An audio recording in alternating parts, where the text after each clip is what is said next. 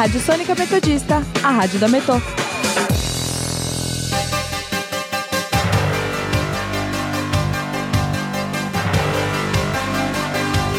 Começa agora o Jornal da Metodista, uma produção do núcleo de rádio da redação multimídia da Universidade Metodista de São Paulo.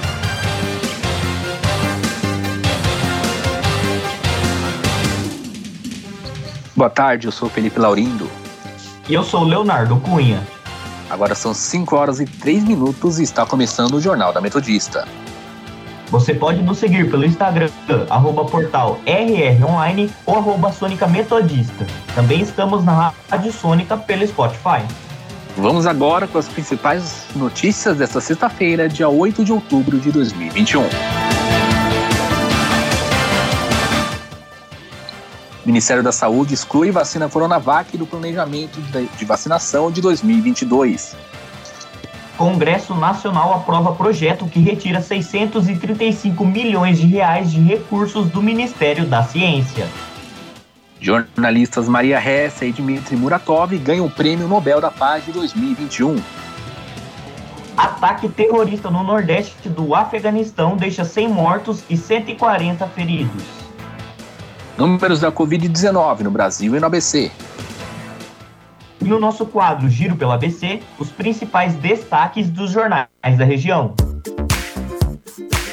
Saúde.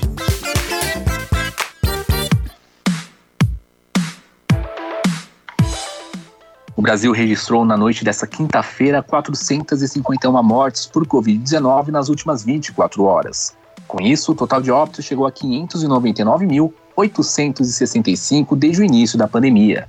A média móvel de mortes nos últimos sete dias ficou em 438, a menor marca registrada desde o dia 13 de novembro, quando estava em 403. Em comparação com a média de 14 dias atrás, a variação foi de menos 22% e passou a, e passou a apontar queda após 12 dias seguidos de estabilidade.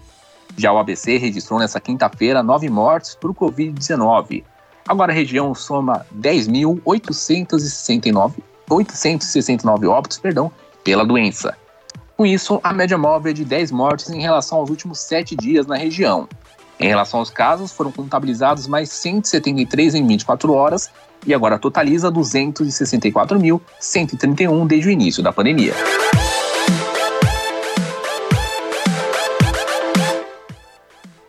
O Ministério da Saúde excluiu a Coronavac do planejamento da vacinação contra o novo coronavírus em 2022. A decisão consta em resposta da pasta da Comissão Parlamentar de Inquérito, a CPI. De acordo com o documento, a argumentação está baseada na falta de aprovação definitiva do imunizante na Anvisa e a baixa efetividade entre idosos acima de 80 anos. A resposta foi dada por Danilo de Souza Vasconcelos, diretor de programa da Secretaria Extraordinária de Enfrentamento à Covid, e Rosana Leite de Mello, secretária do mesmo setor. No Brasil, apenas os imunizantes da norte-americana Pfizer e da AstraZeneca, que é desenvolvida no país pela Fiocruz, obtiveram um registro definitivo. Apesar de ficar de fora dos planos do governo federal, a Coronavac tem conseguido demonstrar bom resu bons resultados perdão, em diversos países, como no Uruguai, que reduziu em 97% o número de mortes após as duas doses, e no Chile, que viu os óbitos recuarem 80%.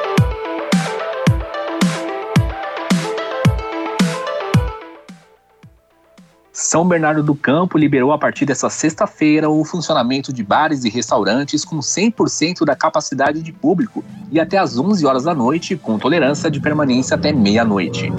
A regra também vale para igrejas e outros estabelecimentos comerciais, como shoppings e lojas. Em São Bernardo, até ontem, os estabelecimentos estavam autorizados a funcionar até às 10 horas da noite, com tolerância até às 11 horas e capacidade de 60% de ocupação. O governo de São Paulo já havia relaxado as regras da quarentena contra o coronavírus no dia 17 de agosto, mas cidades do ABC decidiram manter algumas restrições devido à preocupação com a variante Delta.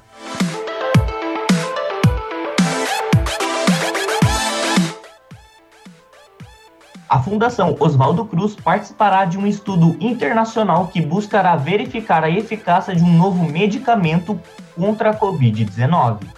O estudo que verificará a, a eficiência do Monupiravir, medicamento produzido pela farmacêutica americana MSD, será conduzido por diversas instituições do mundo e passará por sete centros de pesquisas brasileiros, dois deles da Fiocruz.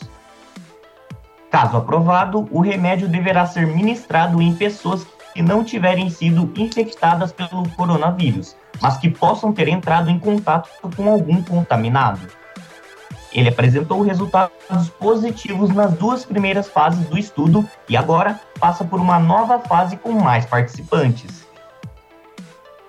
Os voluntários do estudo serão acompanhados durante um mês e os resultados definitivos devem ser obtidos em até seis meses.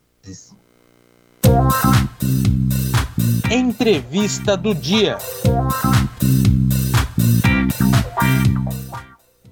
Ontem estávamos falando aqui no jornal sobre o veto do presidente nos artigos de um projeto de lei para a distribuição de absorventes perdão, menstruais para alunas da rede pública de ensino, presidiárias e pessoas em situação de vulnerabilidade ou moradoras de rua.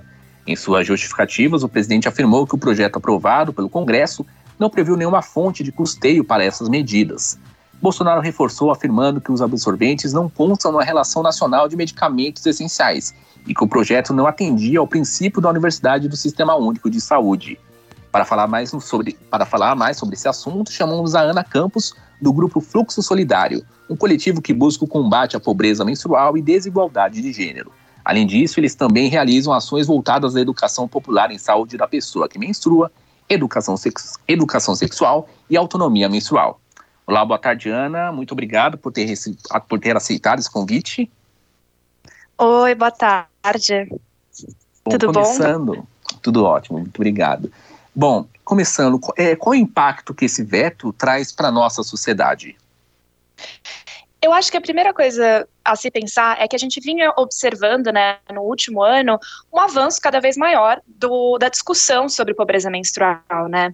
É, ao longo desse ano, a gente viu surgirem vários coletivos, inclusive o que eu faço parte, destinados a discutir pobreza menstrual. Cada vez mais nos movimentos feministas essa pauta tem sido levada e surgiram não só essa, essa, esse projeto de lei que está em discussão, mas outros projetos de lei pelo Brasil inteiro voltados para distribuir é, absorventes para pessoas em situação de vulnerabilidade. Então, eu acho que é esse, esse, impacto é, é, uma, é uma medida na contramão de todo esse movimento, de todo esse debate que tem sido feito recentemente aqui no Brasil e, na verdade, assim, no mundo inteiro tem sido discutido.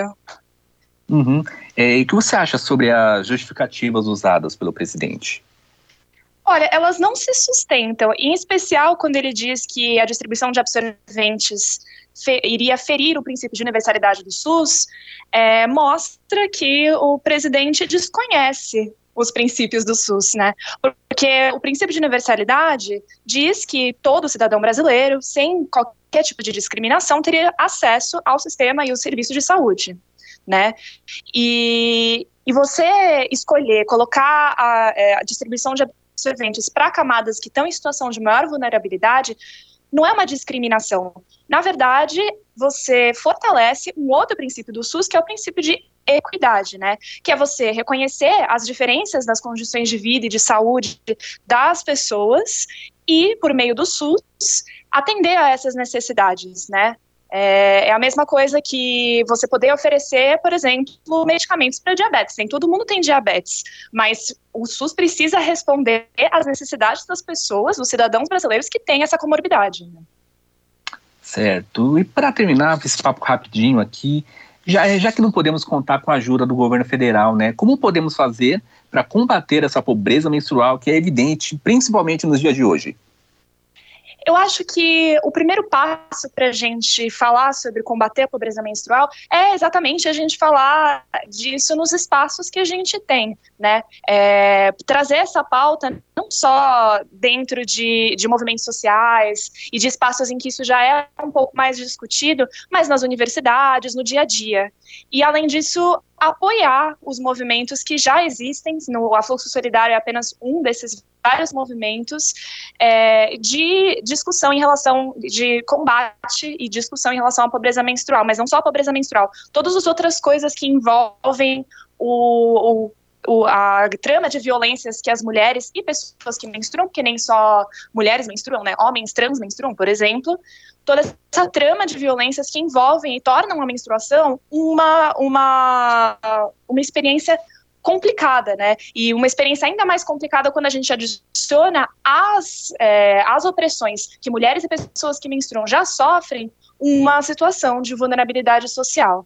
É, e não só né, discutir pobreza menstrual, discutir o direito à dignidade menstrual, pensar a menstruação como uma questão de saúde pública, mas também falar sobre as outras coisas que envolvem a, o corpo das pessoas que menstruam e das mulheres em, em, relação à, à menstruação, né? Então, falar sobre educação sexual, falar sobre o que, que a gente pode fazer para garantir uma, uma menstruação digna, confortável e segura para essas pessoas. Então, falar, por exemplo, sobre acesso a saneamento básico é um debate extenso que enfim, eu acho que dá para começar olhando quem já está fazendo esse debate, que são os movimentos sociais. Uhum. Para quem quiser saber mais sobre o grupo Fluxo Solidário, vocês têm páginas nas redes sociais? Como é que é? Sim, a gente tem um Instagram, uhum. arroba Fluxo Solidário. Se alguém tiver alguma dúvida ou quiser somar com a gente, pode mandar uma mensagem Lá a gente procura contar sobre as nossas, sobre o que a gente faz nas nossas ações. A gente já fez ações de distribuição de absorventes para pessoas em situação de vulnerabilidade. Fizemos rodas de conversa sobre menstruação e sobre educação sexual com mulheres, por exemplo, em situação de rua, e a gente fez também uma é, numa aldeia indígena daqui, daqui de São Paulo. É, então, se vocês quiserem saber mais sobre a Fluxo, pode procurar aqui a nossa página é bem, é, é bem completa nesse sentido. Perfeito. Bom, então conversamos aqui com Ana Campos, do grupo Fluxo Solidário. Ana, muito obrigado novamente pela sua participação. Obrigada pelo convite, foi uma honra. No momento, agora são 5 horas e 14 minutos. Política.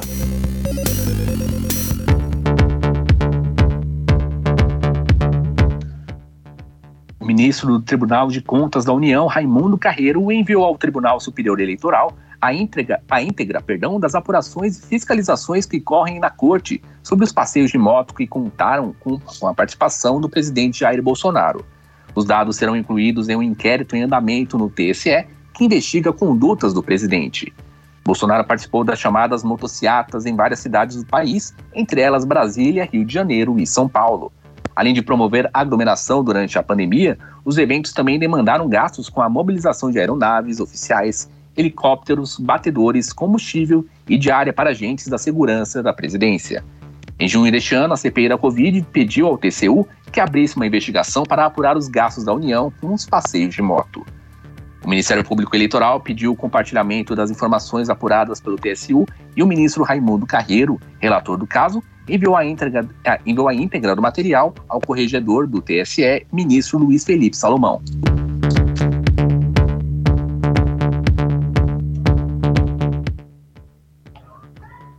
Congresso Nacional aprovou nesta quinta o projeto que retira 635 milhões de reais de recursos do Ministério da Ciência, Tecnologia e Inovação. A medida que representa um corte de 92% dos recursos deste ano às a bolsas e apoios a pesquisas, segue agora para a sanção do presidente Bolsonaro. O Ministério da Economia solicitou a retirada para que pudesse abrir crédito suplementar em outras áreas. 150 milhões agora serão do Ministério do Desenvolvimento Regional para ações de proteção em área de riscos. O Ministério da Educação vai receber 107 milhões para concessão de bolsas de estudos no ensino superior. Para a ciência ficarão apenas 55 milhões de reais, 8% do previsto inicialmente. Economia.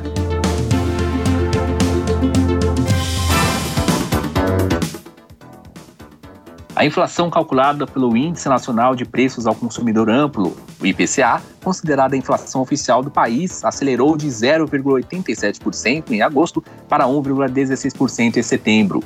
Foram os dados divulgados nesta sexta-feira pelo Instituto Brasileiro de Geografia e Estatística, o IBGE. Essa foi a maior taxa para meses, para meses de setembro desde o início do Plano Real em 1994, quando o índice foi de 1,53%. Apesar da escalada da inflação, o resultado ficou um, um pouco abaixo do esperado. A mediana das projeções de 38 instituições financeiras apontava avanço de 1,25%.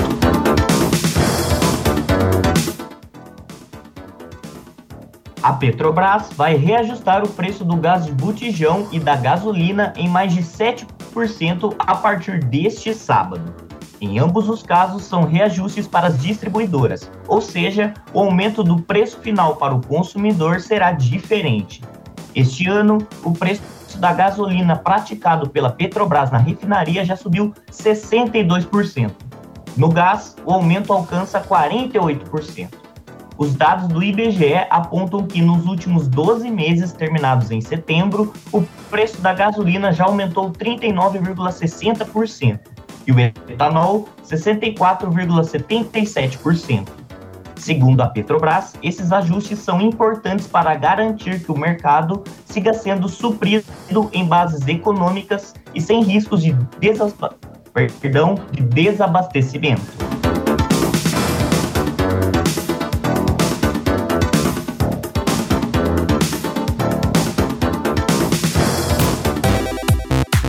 Fique agora, fique agora com a nossa reportagem.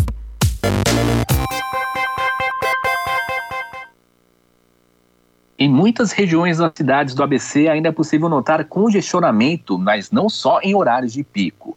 Para diminuir esse problema, as prefeituras têm investido em viadutos para facilitar o acesso para alguns bairros e diminuir o fluxo de veículos nas principais avenidas. É o caso do cruzamento entre as avenidas Robert Kennedy e a Piraporinha, em São Bernardo do Campo. Saiba mais agora na reportagem de Lucas Teixeira. No cruzamento das avenidas Robert Kennedy e Piraporinha, divisa de São Bernardo com Diadema, será construído um novo viaduto. O prefeito Orlando Morando informou em uma live feita no seu Instagram que a ponte será no modelo estaiado, que é sustentado por cabos, assim como a ponte estaiada localizada na Marginal Pinheiros, em São Paulo. Ainda de acordo com o prefeito, o novo viaduto deverá auxiliar os moradores do Grande Avarenga a terem um acesso mais simples aos bairros do Tabuão, Ruge Ramos e Pauliceia, sem a necessidade de passar pelo centro da cidade. Além disso, a ponte também tem como objetivo melhorar o tráfego de veículos da região. De acordo com os moradores locais, o trânsito na Piraporinha não acontece apenas nos horários de pico. É o que conta Sônia Silva, controladora de acessos da empresa Renault Seguranças e moradora da região. Passo pela Piraporinha mais ou menos faixa de 25 a 30 anos, tá? Então, aquele trânsito na, na Piraporinha sempre foi insuportável. Quando eu venho do trabalho, eu venho de Diadema, eu, eu gasto em torno de 30 a 35 minutos. O pessoal que vai para São Bernardo, vai para Santo André, todos os acessos que vai para o centro, desse centro aí, tem que passar pelo Piraporinha. É insuportável, é insuportável. O centrinho ali do Piraporinha, o fluxo dele é imenso, terrível durante o dia todo, não tem por onde você correr. Não tem dia, não tem horário de você falar assim, nossa, eu vou passar um lugar que vou passar na Piraporinha vai estar sossegada, não ser de madrugada. Não são só os moradores locais que sofrem com o trânsito e a falta de segurança do local. Gustavo Guedes, entregador de comida por aplicativo, utiliza sua bicicleta para fazer entregas na região e normalmente trabalha na parte da noite. É, realmente é bem, bem complicado mesmo, ainda mais no horário de pico, porque a gente tem que passar lá de, às vezes, de bicicleta, ou até vejo os entregadores de moto que fazem iFood também, fazem entregas. Realmente tem muita, muita dificuldade, tanto na travessia ali para passar a Piraporinha para Robert Kennedy, às vezes, ou para outra, outra via. E isso acaba atrapalhando, querendo ou não, porque a gente já não ganha muito, né, fazendo as entregas. E ainda mais com, com trânsito, com. Às vezes acontece algum acidente, algum imprevisto. Não tem como a gente, a gente saber, né? E com certeza vai acelerar muito nosso trabalho e, e tudo mais. E uma coisa que eu acho que vai ajudar bastante também é que a, ali a Avenida Piraporém é uma avenida bem perigosa aqui, né? Acho que da, da região aqui que eu, eu costumo fazer entrega tudo mais, ainda mais no horário da noite, um pouco depois do horário de pico, por volta das 7 da noite, é, é um horário bem ruim ali. Então acho que, que essa ponte vai ajudar no sentido de a gente levar menos tempo para fazer a entrega e levando menos tempo que a gente corre menos risco de ser assaltado. De acordo com a prefeitura, a construção deverá gerar 3 mil postos de trabalho. A previsão para a entrega do viaduto é de 24 meses e o investimento total foi avaliado em 330,3 milhões de reais. Lucas Teixeira para o Jornal da Metodista. Internacional.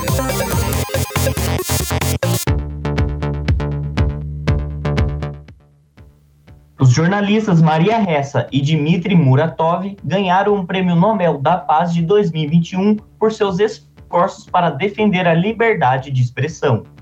O anúncio ocorreu na Suécia pela Academia Real das Ciências.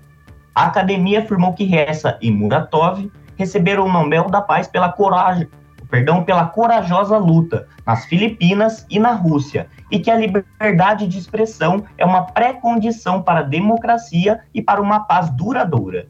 Os dois jornalistas ajudaram a fundar veículos de comunicação independentes em seus países e vão dividir o prêmio de 10 milhões de coroas suecas, cerca de 6,3 milhões de reais. Muratov é um dos fundadores de um jornal russo que já teve seis jornalistas assassinados.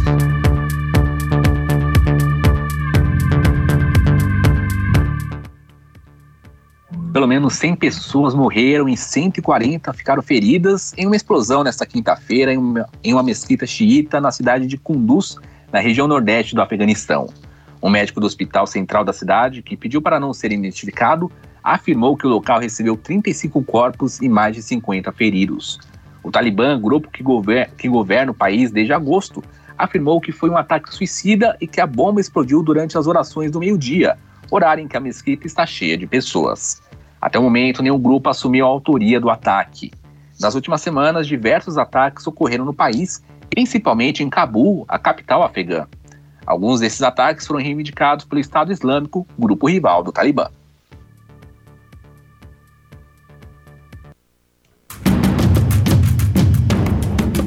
Meio Ambiente.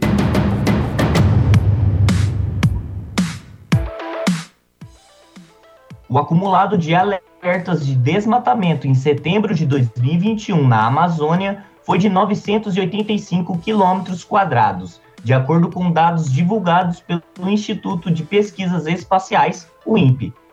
É o segundo pior setembro, atrás apenas de 2019, quando foi desmatado uma área de 1.454 quilômetros quadrados. A Amazônia Legal corresponde a 59% do território brasileiro e engloba a área de oito estados, entre eles os estados da região norte do país, além do Mato Grosso, Tocantins e o Maranhão. O desmatamento médio para o mesmo mês nos últimos três anos é de 85% maior que os três anos anteriores à gestão Bolsonaro. O estado do Pará foi o mais afetado, com 328 quilômetros quadrados, seguido do Amazonas com 229 e Rondônia com 209 quilômetros quadrados. Cultura.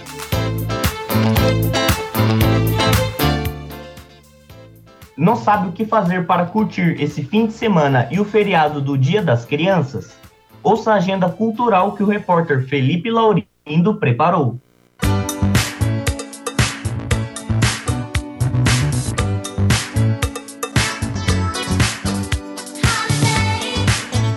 Olá, ouvintes da Rádio Sônica, meu nome é Felipe Laurindo e hoje eu venho passar uma agenda cultural para vocês aproveitarem esse final de semana e o feriadão do Dia das Crianças.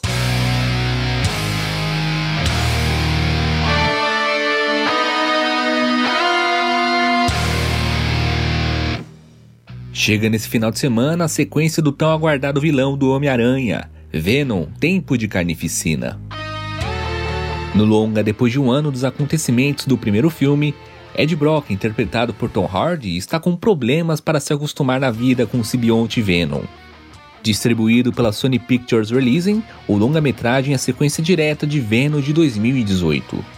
O filme é dirigido por Randy Serkis a partir de um roteiro de Kelly Marshall, baseado em uma história que ela escreveu com Tom Hardy. O filme já está disponível nos cinemas.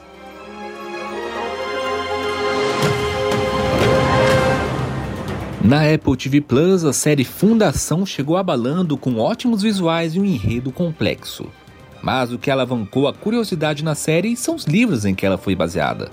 A série de livros da Fundação é uma obra de ficção científica escrita por Isaac Asimov, que descreve em detalhes a história de um futuro distante e de como o destino de seus habitantes é influenciado por uma instituição chamada Fundação. O personagem central da série chama-se Harry Seldon, que, embora só apareça pessoalmente em três livros, influencia todas as obras da série através da ciência que desenvolveu, a psicohistória. A psicohistória seria um misto de sociologia e matemática. Aplicando fórmulas matemáticas a acontecimentos do seu presente, Seldon conseguiu calcular acontecimentos futuros e assim permitir ou tentar evitar que viessem a se confirmar. Lançada originalmente nos anos 1950, a obra máxima do escritor Isaac Asimov recebeu em 1966 o prêmio Hugo de melhor série de ficção científica e fantasia de todos os tempos, superando concorrentes de peso como O Senhor dos Anéis de Tolkien. Fica aí uma dica de leitura excelente para quem quer embarcar e entender melhor o universo da série da Apple TV Plus.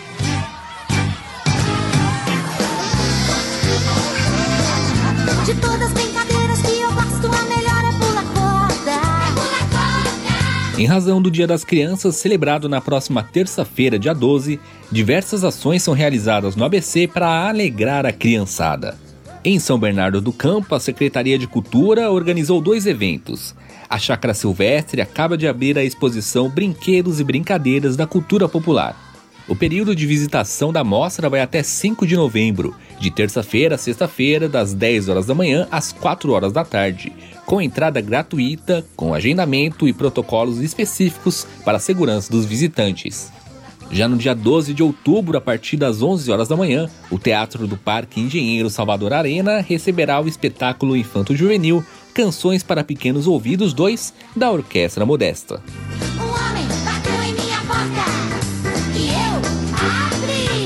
Em Ribeirão Pires, o Parque Oriental receberá no próximo domingo, dia 10, o projeto Criança Feliz, que promoverá das 10 horas às 4 horas da tarde inúmeras atividades gratuitas voltadas ao público infantil às vésperas do Dia das Crianças. O projeto terá atividades com pets, teatro infantil, apresentação de violino, além de contar com vários brinquedos como tobogã, centopeia, espaço para futebol e a tradicional cama elástica. As atividades serão realizadas no pavilhão de eventos do parque.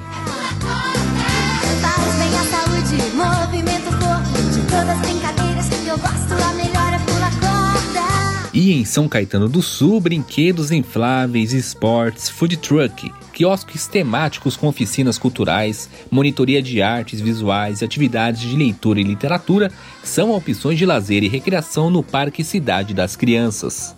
Confira a programação completa na agenda cultural da cidade disponível no portal cultura.sãocaetanodosul.sp.gov.br.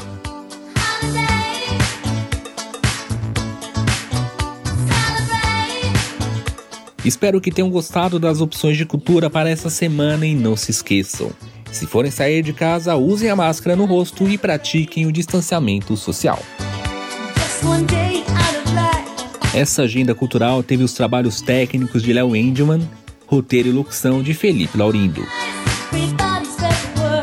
Felipe Laurindo para a Rádio Sônica.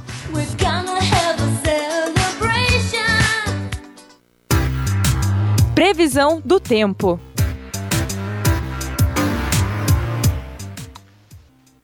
Vamos agora saber a, a previsão do tempo e o que nos aguarda para esse fim de sexta-feira.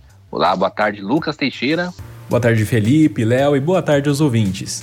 No momento fazem 18 graus em São Bernardo do Campo. Hoje o dia começou frio, às 6 horas os termômetros marcavam 13 graus. A temperatura começou a subir a partir das 8, chegando à máxima prevista para hoje de 22 graus às 14 horas. Tivemos sol até agora, mas temos previsão de garoas a partir das 6 horas. A temperatura deve cair, chegando aos 15 graus até as 10 da noite. Para o feriadão, devemos esperar chuvas não só no Grande ABC, mas na grande parte da região sudeste. No sábado, domingo e na segunda, o clima será frio, com máxima de 19 graus e mínimas de 14, e a probabilidade de chuva durante a manhã, tarde e noite é de 90%. As temperaturas deverão subir na terça, mas não tanto. O dia terá máxima de 21 graus e mínima de 15. O dia será nublado e deverá ter pancadas de chuva entre o final da tarde e o começo da noite. Por hoje é isso, desejo a todos um ótimo feriado e volto com vocês aí do estúdio.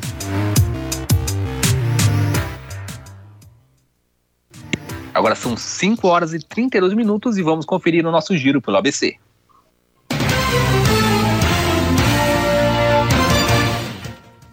Diário do Grande ABC, São Bernardo autoriza 100% da capacidade de público em estabelecimento a partir de hoje.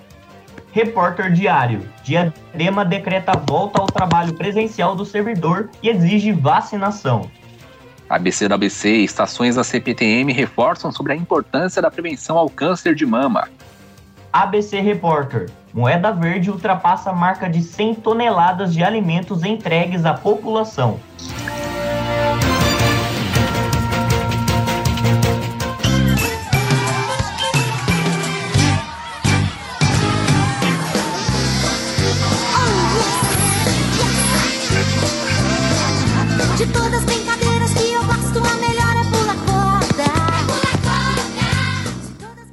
E em clima de pré-feriado do Dia das Crianças, termina aqui mais uma edição do Jornal da Metodista.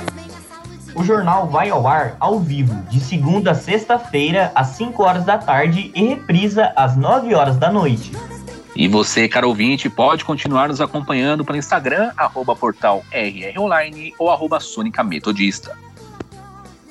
Não esqueça que a Rádio Sônica está na Podosfera. Além do Mixcloud, você pode nos ouvir no Spotify, Deezer, Google Podcasts, Pocket Casts, Radio Public, iTunes, Overcast e Castro. Para mais informações, acesse nosso portal através do endereço www.metodista.br barra rronline. Vem num pé só, senhoras e senhores, dê uma rodadinha e vá pro olho da rua.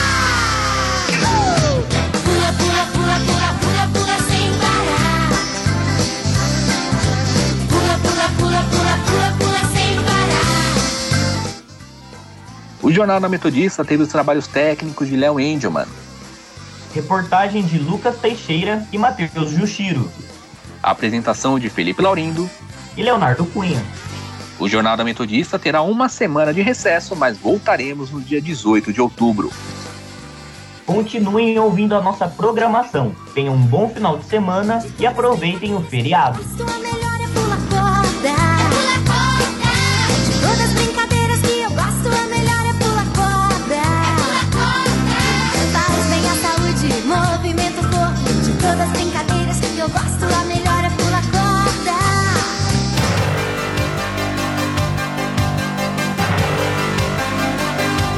Fica por aqui o Jornal da Metodista. Uma produção do núcleo de rádio da redação multimídia da Universidade Metodista de São Paulo.